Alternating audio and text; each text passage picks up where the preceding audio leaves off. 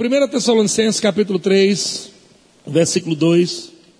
E o Senhor vos faça crescer e aumentar no amor, uns para com os outros e para com todos, como também nós para convosco, a fim de que seja o vosso coração confirmado em santidade, isento de culpa, na presença de nosso Deus e Pai, na vinda de nosso Senhor Jesus, com todos os seus santos. Olha que interessante. O apóstolo Paulo está falando sobre crescer, né? 1 Tessalonicenses 3, versículo 12. E o Senhor vos faça crescer e aumentar. Diga crescer e aumentar. Sabe, nós chamamos isso de prosperidade. Prosperidade não é somente dinheiro. Mas o Senhor vai, quer fazer, é o desejo dele, fazer você crescer espiritualmente e fazer você aumentar em todas as áreas da tua vida, multiplicar em tudo. Agora, onde você vai fazer isso? Qual o local onde você vai fazer com que essas coisas é, façam com que o Senhor faça você crescer e aumentar? Em que lugar? Diga no amor. Veja que está escrito: não é crescer o amor, é você crescer no amor. Algumas pessoas estão dizendo: Senhor, aumenta o meu amor. Não existe essa oração. O Senhor não vai fazer aumentar o teu amor. O Senhor vai fazer você crescer no amor. Quando você estiver andando em amor, então haverá crescimento em todas as áreas da tua vida. Crescimento espiritual, crescimento financeiro. E quando eu falo de crescimento também e aumento, estou falando de saúde divina também. Estou falando de proteção de Deus, estou falando de graça, estou falando de tudo que Deus tem para você. Então, é, você precisa orar para Deus aumentar o amor? Não. Você não vai orar para Deus aumentar teu amor. Assim também como você não ora para Deus aumentar a tua fé. Amém? Os discípulos é que falaram isso. Não foi Jesus que falou. Os discípulos chegaram para Jesus e disseram: Senhor, aumenta-nos a fé. Jesus orou por eles, dizendo: Ok, fecha os olhos, levanta as mãos que eu vou orar agora. Deus, dá fé para eles agora. Não, não fez isso. Jesus disse: Se vocês tiverem fé como um grão de mostarda, o que é que Jesus está dizendo? Se vocês praticarem a fé que vocês já têm, então você vai aumentar na fé. Então Jesus não orou para que eles tivessem fé, embora eles tivessem perguntado, aumenta-nos a fé. E tem, muita tem muito crente hoje por aí, tem muito cristão hoje, orando, pedindo para Deus aumentar a fé dele. E não está aumentando nada, porque essa oração não existe. Como é que se aumenta a fé? A fé vem pelo ouvir. Então, peraí, vamos lá, vamos distinguir, distinguir algumas coisas. A fé vem, ok? Fé vem pelo ouvir a palavra. Mas como fé cresce? Diga pela prática. Ok? Então, fé não vem pela prática, fé vem pelo ouvir. Fé vem pelo ouvir. Quando fé chega, você precisa agora edificar a tua fé. Como você edifica a fé? Muitas formas de edificar a fé. Uma delas, oração em línguas. Judas capítulo 1, versículo 20. Edificando-vos, nós, edificando-vos, não é Deus que vai fazer isso, na vossa fé santíssima. Amém? Uma forma de edificar a sua fé santíssima. Então, como é que amor cresce também na minha vida? Amor cresce eu pedindo a Deus, Deus me dá amor para perdoar. Eu quero tanto perdoar, mas estou com raiva. Eu não consigo perdoar porque estou com ódio. Me dá amor, se o Senhor me der amor, eu perdoo. É assim? Não é assim. Amor é exatamente para você fazer uma coisa que, que você não quer fazer. Amor é exatamente para você fazer algo que a sua carne jamais faria. Eu já vi pessoas morrerem porque elas disseram essa frase: Eu prefiro morrer do que perdoar. E elas morreram mesmo.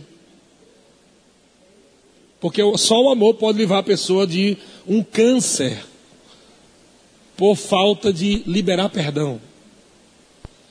Pessoas estão pegando doenças terríveis, caroços, câncer, tudo que não presta, por causa de sentimentos ruins.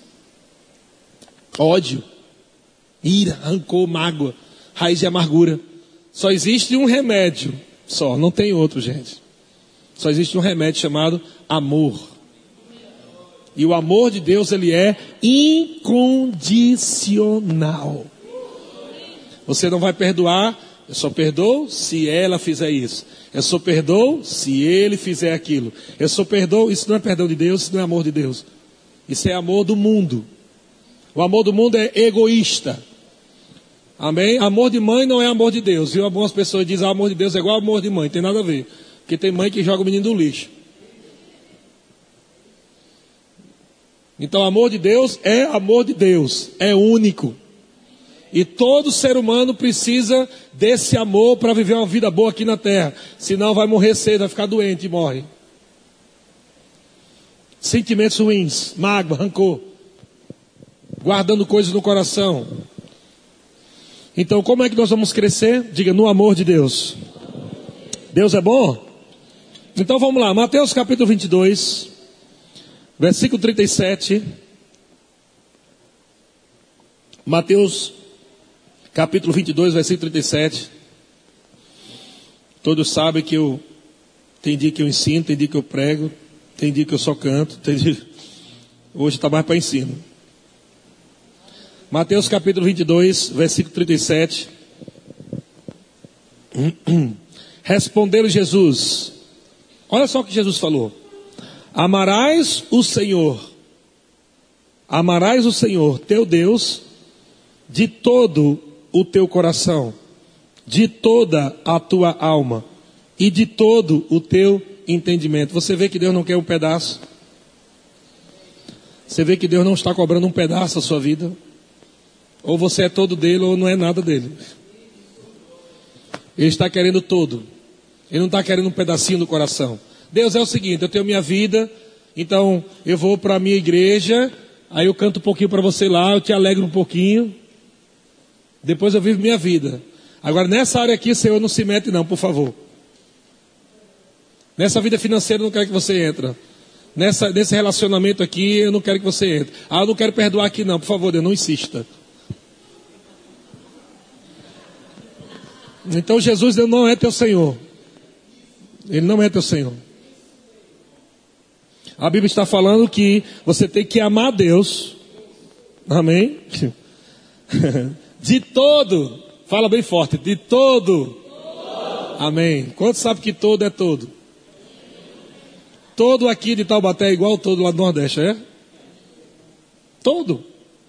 Amar a Deus de todo o coração, de toda a alma e de todo entendimento. E olha o que ele diz no versículo 38. Este é o grande e primeiro mandamento. Meu Deus do céu. Vamos lá, eu estou indo devagarinho, tá? Estou metendo a peixeira bem devagarinho para você não sentir.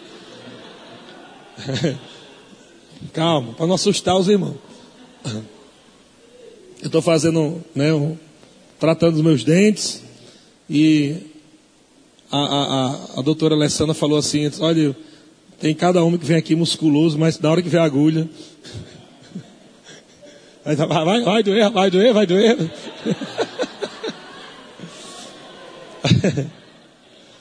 Aí eu não falei nada, eu fiquei quieto. Eu acho que ela já estava querendo, né, me poupar de falar isso. E ela disse: Não se preocupe, não, pastor, que eu vou colocar bem devagarinho. Então é assim que eu vou aplicar a injeção em você nessa manhã. Então, o primeiro, o grande primeiro mandamento, qual é? Diga: amar o Senhor o meu Deus, de todo o meu coração, de toda a minha alma, de todo o meu entendimento. Amém? Glória a Deus. Então vamos lá, agora para 1 João capítulo 4, versículo 19. 1 João capítulo 4, versículo 19. Aleluia. Eu pergunto, por que você ama hoje? Nós falamos do amor de Deus. Por que você ama? Porque você ama a Deus. 1 João 4,19, nós amamos, por quê? Porque ele nos amou primeiro. Não é bonito isso, gente? Mas vamos trocar a palavra amor por perdão. Não é a mesma coisa? Nós perdoamos Porque nos perdoou primeiro. Então nós não perdoamos porque o outro merece ou não merece, não tem nada a ver. Nós perdoamos porque Deus nos perdoou. Deus nos perdoou, então temos que perdoar. Nós amamos porque Deus nos amou. Quando Deus te amou, você valia alguma coisa? Você era o top.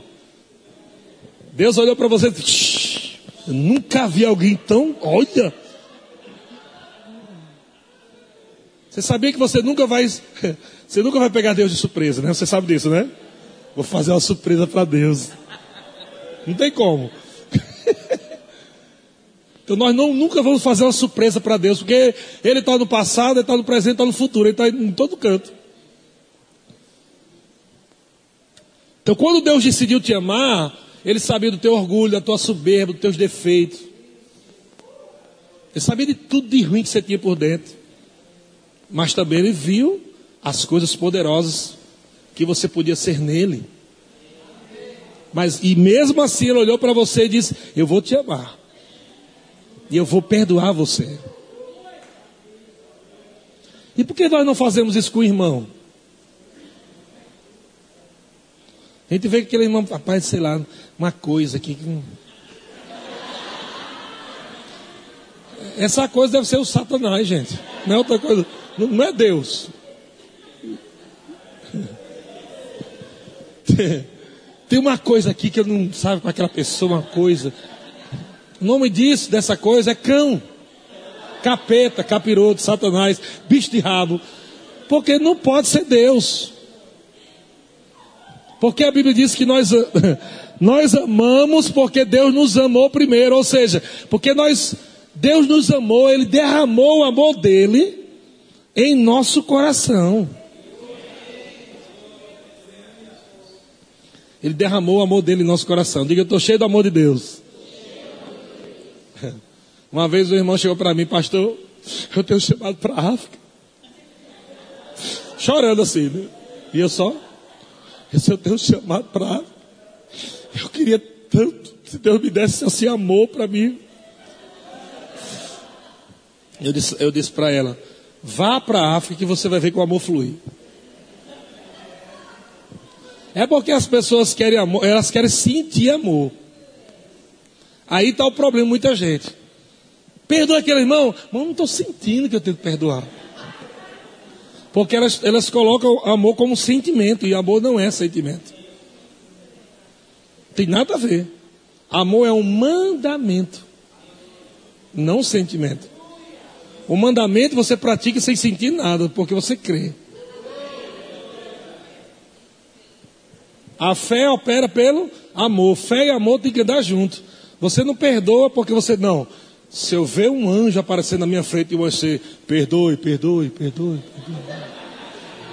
Porque normalmente anjo tem voz de eco, com eco, né? Toda vez. Aí sim é que eu vou agora. Aí, quando o anjo falou, eu senti um arrepio, os cabelos subiram tudo no braço. Agora é Deus. Eu vou dizer uma coisa para você: a palavra já está falando. E a Bíblia diz que por muitos anos, Deus falou através dos profetas pelos pais, não é assim? Hebreus capítulo 1. Mas agora, diga agora, está falando pela palavra. Tem muita gente procurando um profeta para saber o que fazer e a palavra já está dizendo o que fazer. Se você estudar a Bíblia, amado, pode ter certeza que os gabinetes dos pastores vão até diminuir os aconselhamentos. Que na verdade as pessoas não querem ler a Bíblia, né, e querem sempre estar resolvendo os problemas e nada contra você procurar ajuda, claro, principalmente quem está começando. Mas imagina, 10 anos. 27 encontro com o pastor no mesmo assunto. Pastor, desculpa aí, eu sei que eu comecei esse assunto há 10 anos atrás. Mas o senhor sabe que eu estou aí lutando aí, né? Lutando aí na palavra aí. Eu disse, rapaz, 27 vezes você já veio aqui no gabinete. O que que tu quer, cara? Minha mulher, pastor. É a mesma coisa de sempre. Faz 10 anos que minha mulher é chata.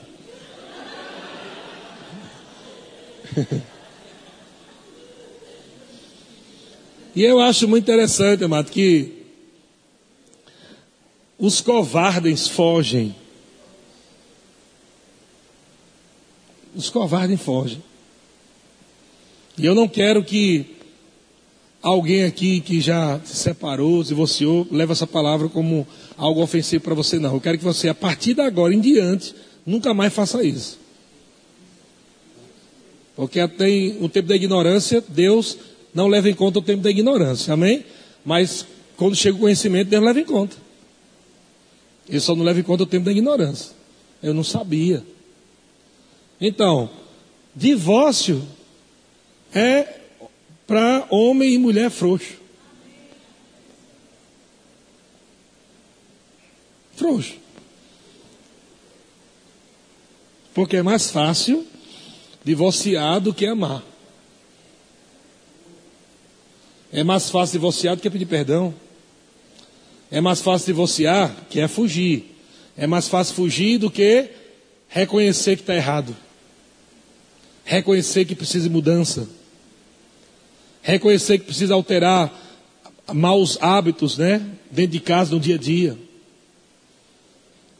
Então, como os casais vão prosperar? Como os casais vão crescer e aumentar? Como é que Deus vai fazer um casamento crescer? No amor. Nós já lemos, não foi? Um casamento crescendo em Deus, multiplicando em Deus, frutificando em Deus. Aonde? No amor, gente. Agora, isso quer dizer que, pastor, ontem eu peguei aquela tua palavra no café da comunhão sobre o amor. Isso eu estou falando você amanhã já, tá? Isso que estou dizendo ontem. Pastor, eu disse, eu vou mudar. Pastor, quando eu acordei,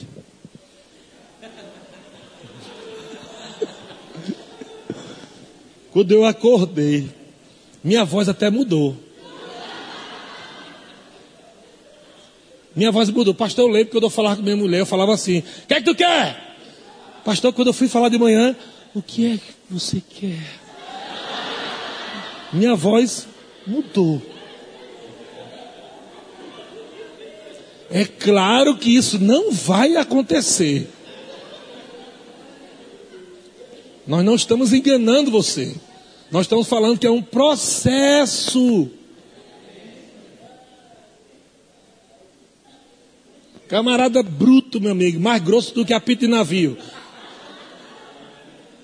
Cavalo batizado. Aí houve uma mensagem dessa para dizer para mim que mudou tudo no outro dia. Acordou no outro dia cantando pastor no quarto, ó, cantando para ela, tipo Pavarotti. Não. Então não adianta querer falar, pastor, aquela mensagem, mudei, mudei. Eu sei que não é assim. Leva tempo, gente. Você lembra de Pedro? Pedro andando com Jesus. Jesus, tu é o cara, eu te amo. Estou junto. Estamos juntos nessa. Conta comigo. Jesus, eu quero dizer que, olhe, eu estarei contigo todo o tempo. Jesus, eu te amo demais. Eu te amo. Aí Jesus disse: Amém, Pedro. Mas você sabe, né, que eu vou ter que morrer, né? Você morrer não!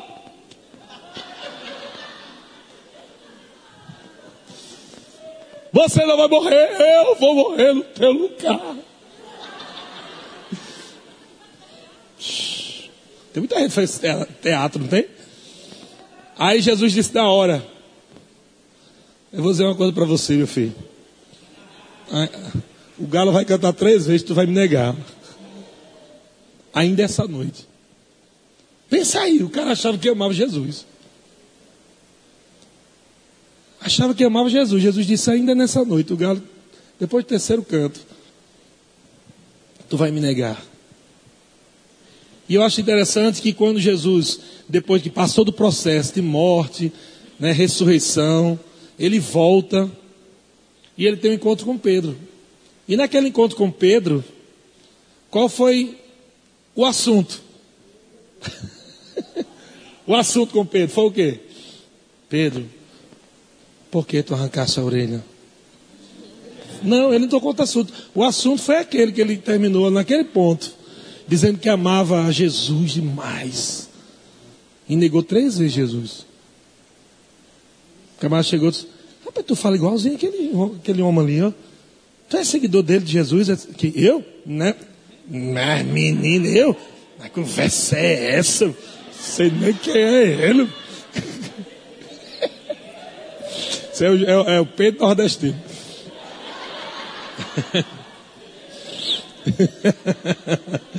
não, eu não tenho nada a ver com ele, não conheço ele não. Aí veio outro e, ei, você, é, você teve com Jesus? Foi eu? Não, nunca vi nem ele. Não sei quem é, não. Três vezes negou. Aí quando Jesus está com Pedro, qual é o assunto que ele toca? Amor. E três vezes Jesus perguntou, tu me amas? Para cada vez que ele negou, Jesus perguntou, tu me amas? Agora, olha, olha que interessante. E vamos ler aqui, a gente vai ligar com essa pausa aí, com essa parte aí. Ele está dizendo aqui em 1 João 4,19: Nós amamos porque Ele nos amou. Se alguém disser, olha só, gente, como é sério esse negócio. Se alguém disser, amo a Deus, e odiar o seu irmão, é mentiroso. Meu pai do céu. Pensa aí, gente. Meu Jesus de Nazaré. Se alguém disser que ama a Deus e odiar o seu irmão, é mentiroso. Você tem duas opções agora. ou você anda em amor, ou você rasga essa parte da Bíblia.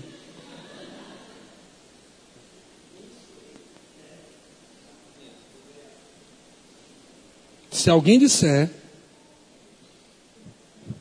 amo a Deus e odiar seu irmão é mentiroso.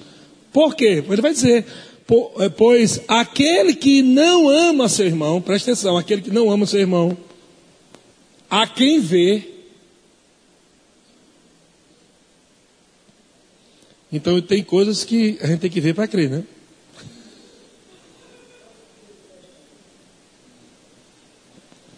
Tem coisas quando se fala de fé é uma coisa, quando se fala de amor é outra.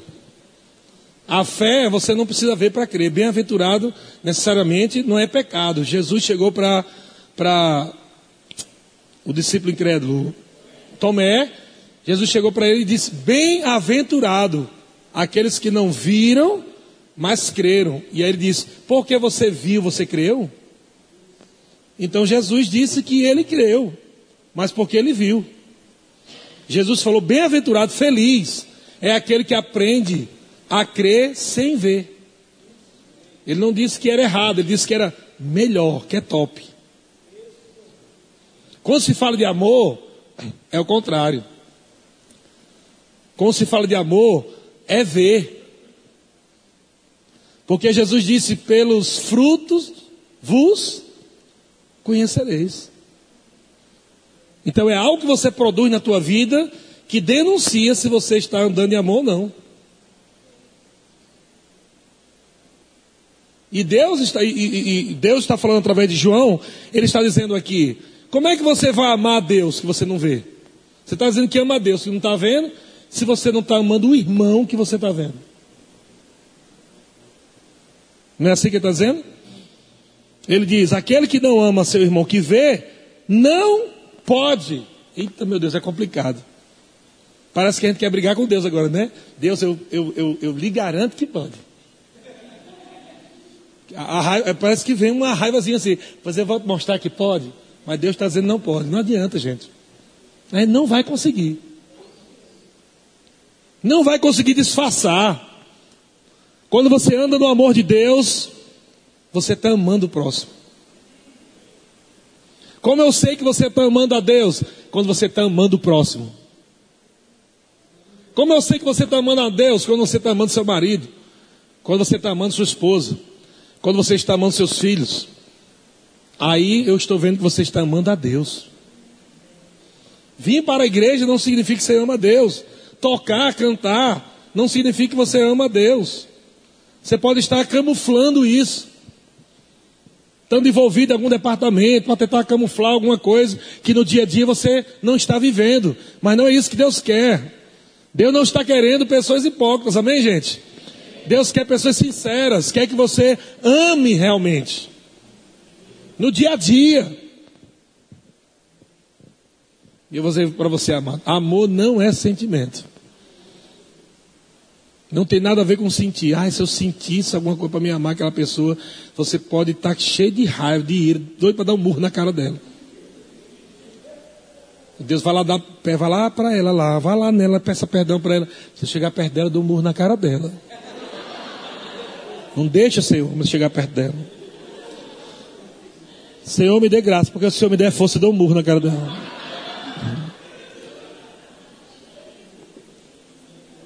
Eu sei que essas vontades da carne vão, vão, vão, vão acontecer, sim. Mas é aí onde entra o amor de Deus.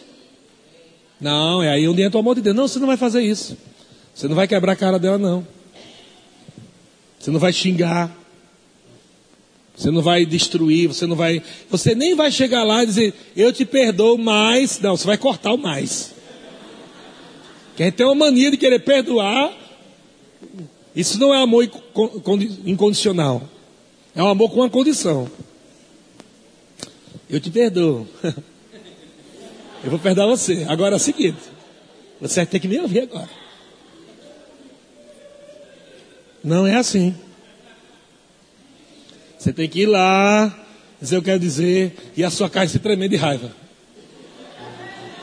Quero dizer que eu amo sua vida, eu quero, estou aqui vindo te pedir perdão.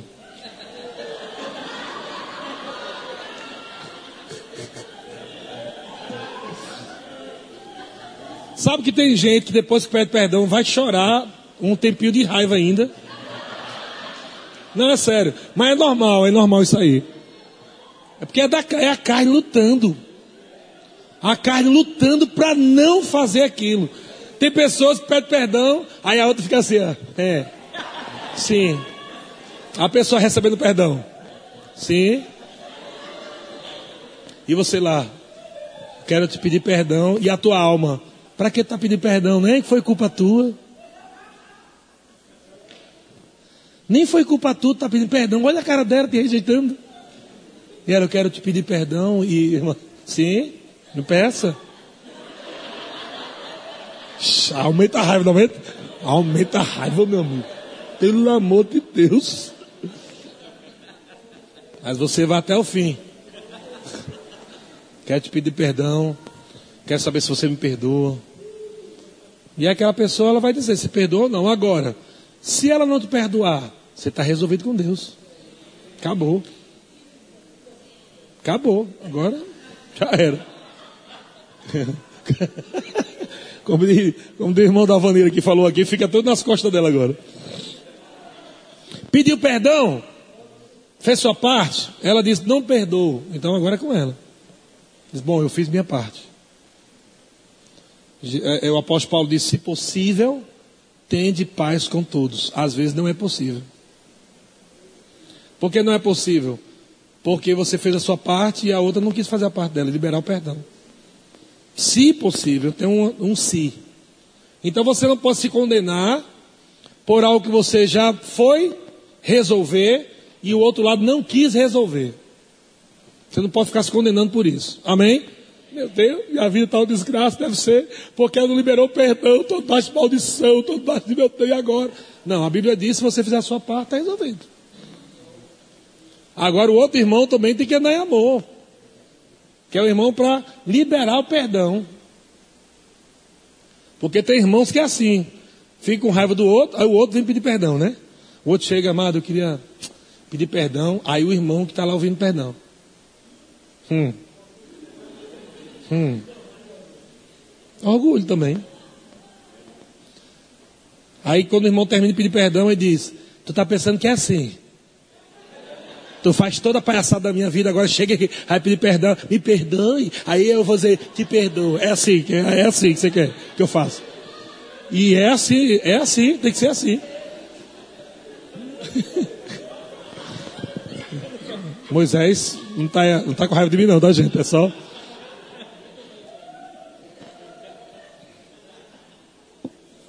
Deixa eu ir para João aqui para não ficar uma coisa muito pessoal com você.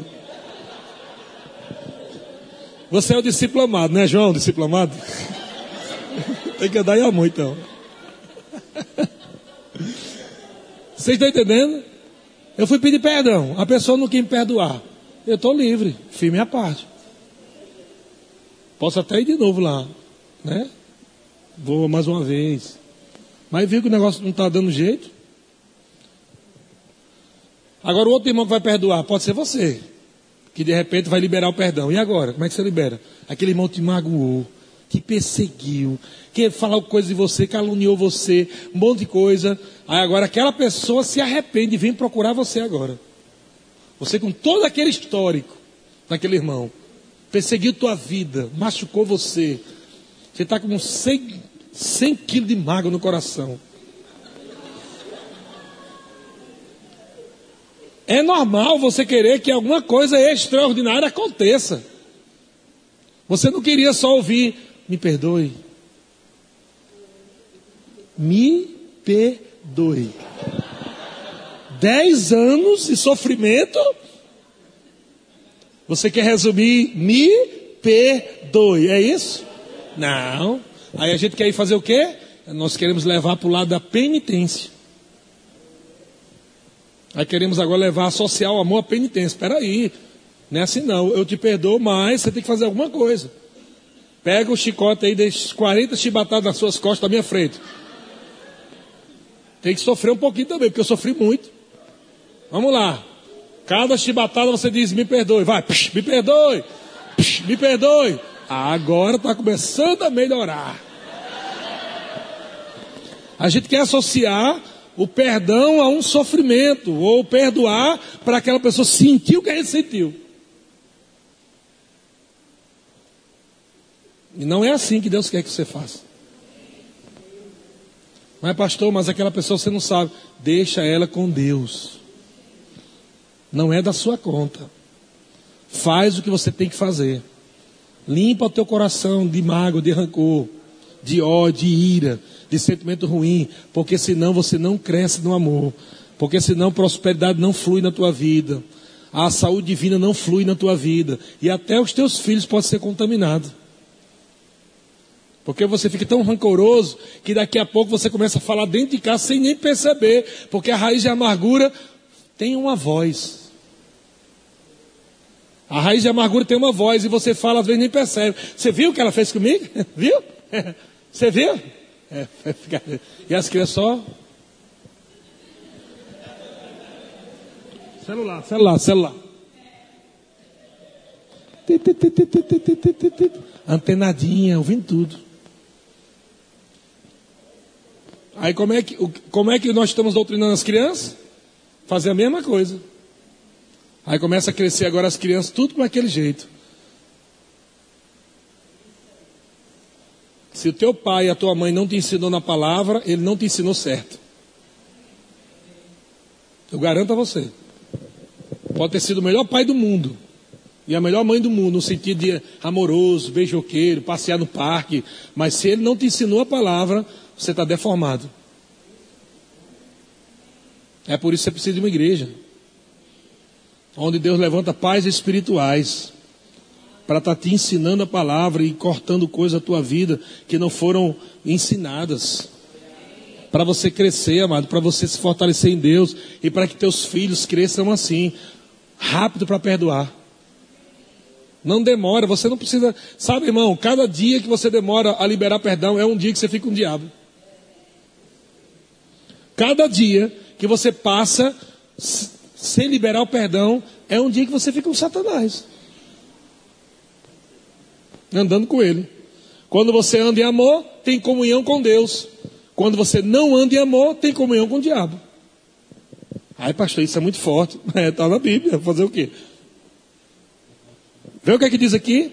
Ah, se alguém disser ama a Deus e odiar o seu irmão, é mentiroso. Quem é o pai da mentira? Então, o que é que o João está dizendo?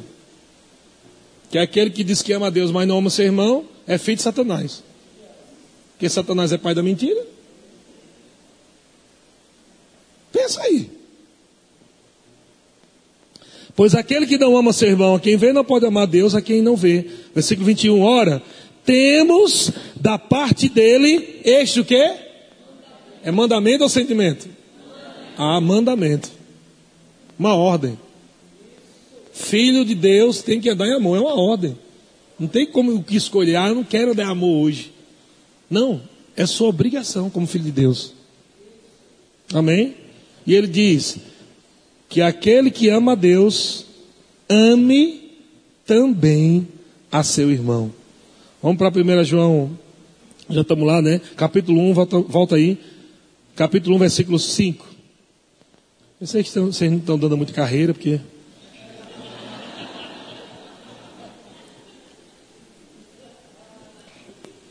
Mas eu, eu creio que vocês estão correndo por dentro, no espírito, aleluia.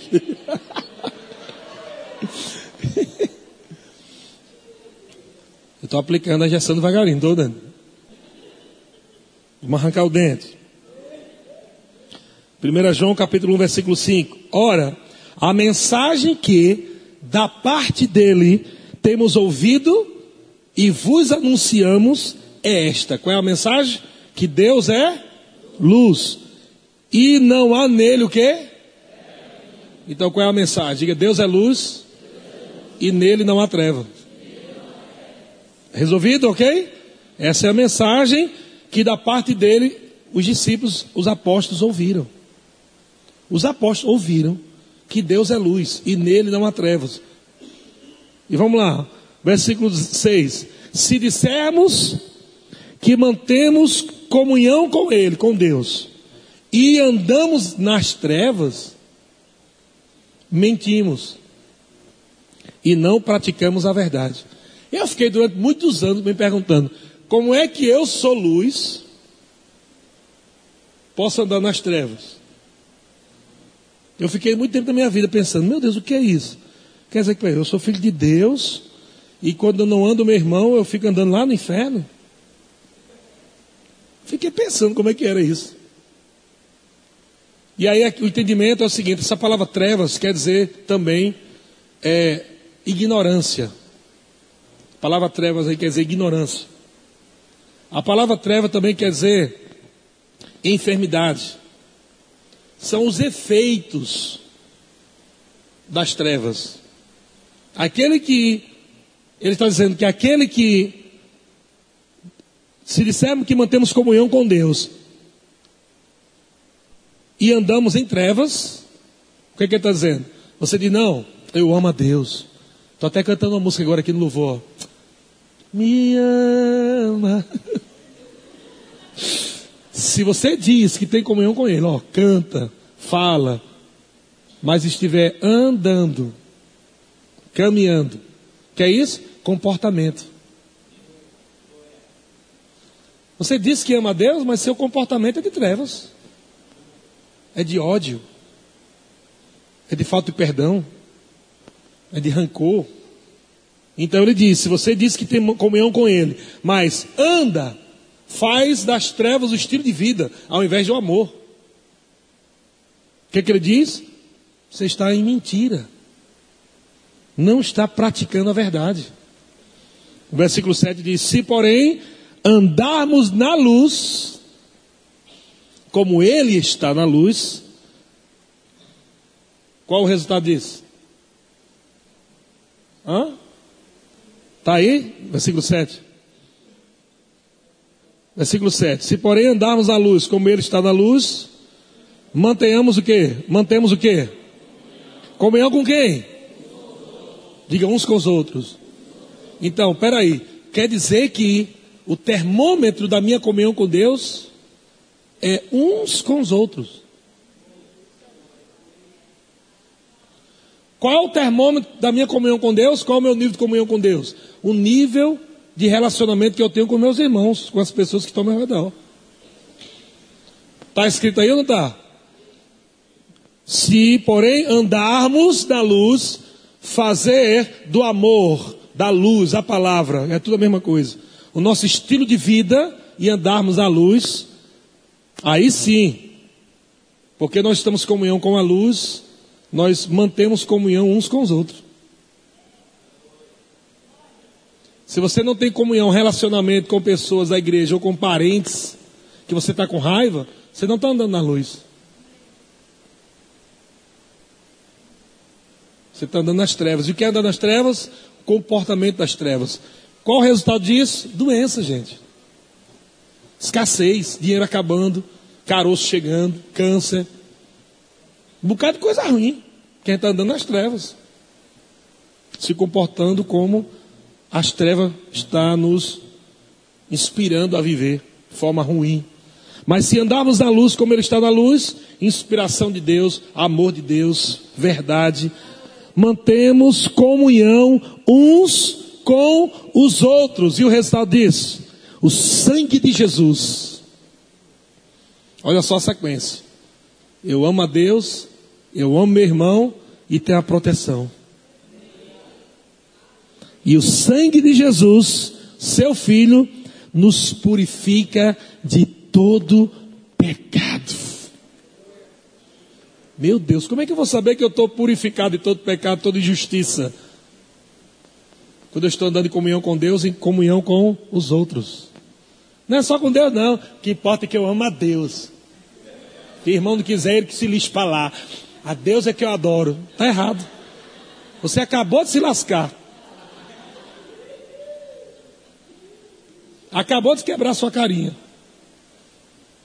É por isso que tem crente aí, muita gente cristãos que diz que ama a Deus está deprimido, fraco espiritualmente, frios. Tem pessoa até fria dentro da igreja. Uma vergonha. Tem crente que vai para a igreja, não se empolga com a palavra. Vai porque. Ah, eu tenho que ir, né? Porque se eu não for para o inferno. Essa é a motivação dela para ir para a igreja. Quer para o inferno. Porque quem ama a Deus não está vindo para a igreja para bater o cartão. Deus, estou vindo em domingo, hein? Ó, de novo. quem ama a Deus não é isso. Ele tem prazer de estar na igreja, porque ele quer abraçar os irmãos, ter comunhão com os irmãos, estar tá junto, tá servindo, no café da comunhão, limpando o chão, seja lá o que for. Ele ama a comunhão. Porque ele ama a Deus, ele está andando na luz, ele quer se envolver. Ele quer estar junto, ele quer estar no fogo do amor de Deus. E aí o sangue de Jesus, proteção, purificação. Lembra que no Antigo Testamento o sangue de Jesus, quando era colocado nos umbrais da porta, não é assim? O espírito da morte não podia entrar na casa que tinha a marca do sangue. Isso aqui está falando a mesma coisa, gente. Quando eu ando em amor, eu sou protegido pelo sangue. Satanás vai querer vir me destruir, vai querer vir acabar com minha vida, mas eu estou andando em amor, estou protegido pelo sangue de Jesus. O maligno não pode me tocar. Aleluia. Deus é bom demais. Amém.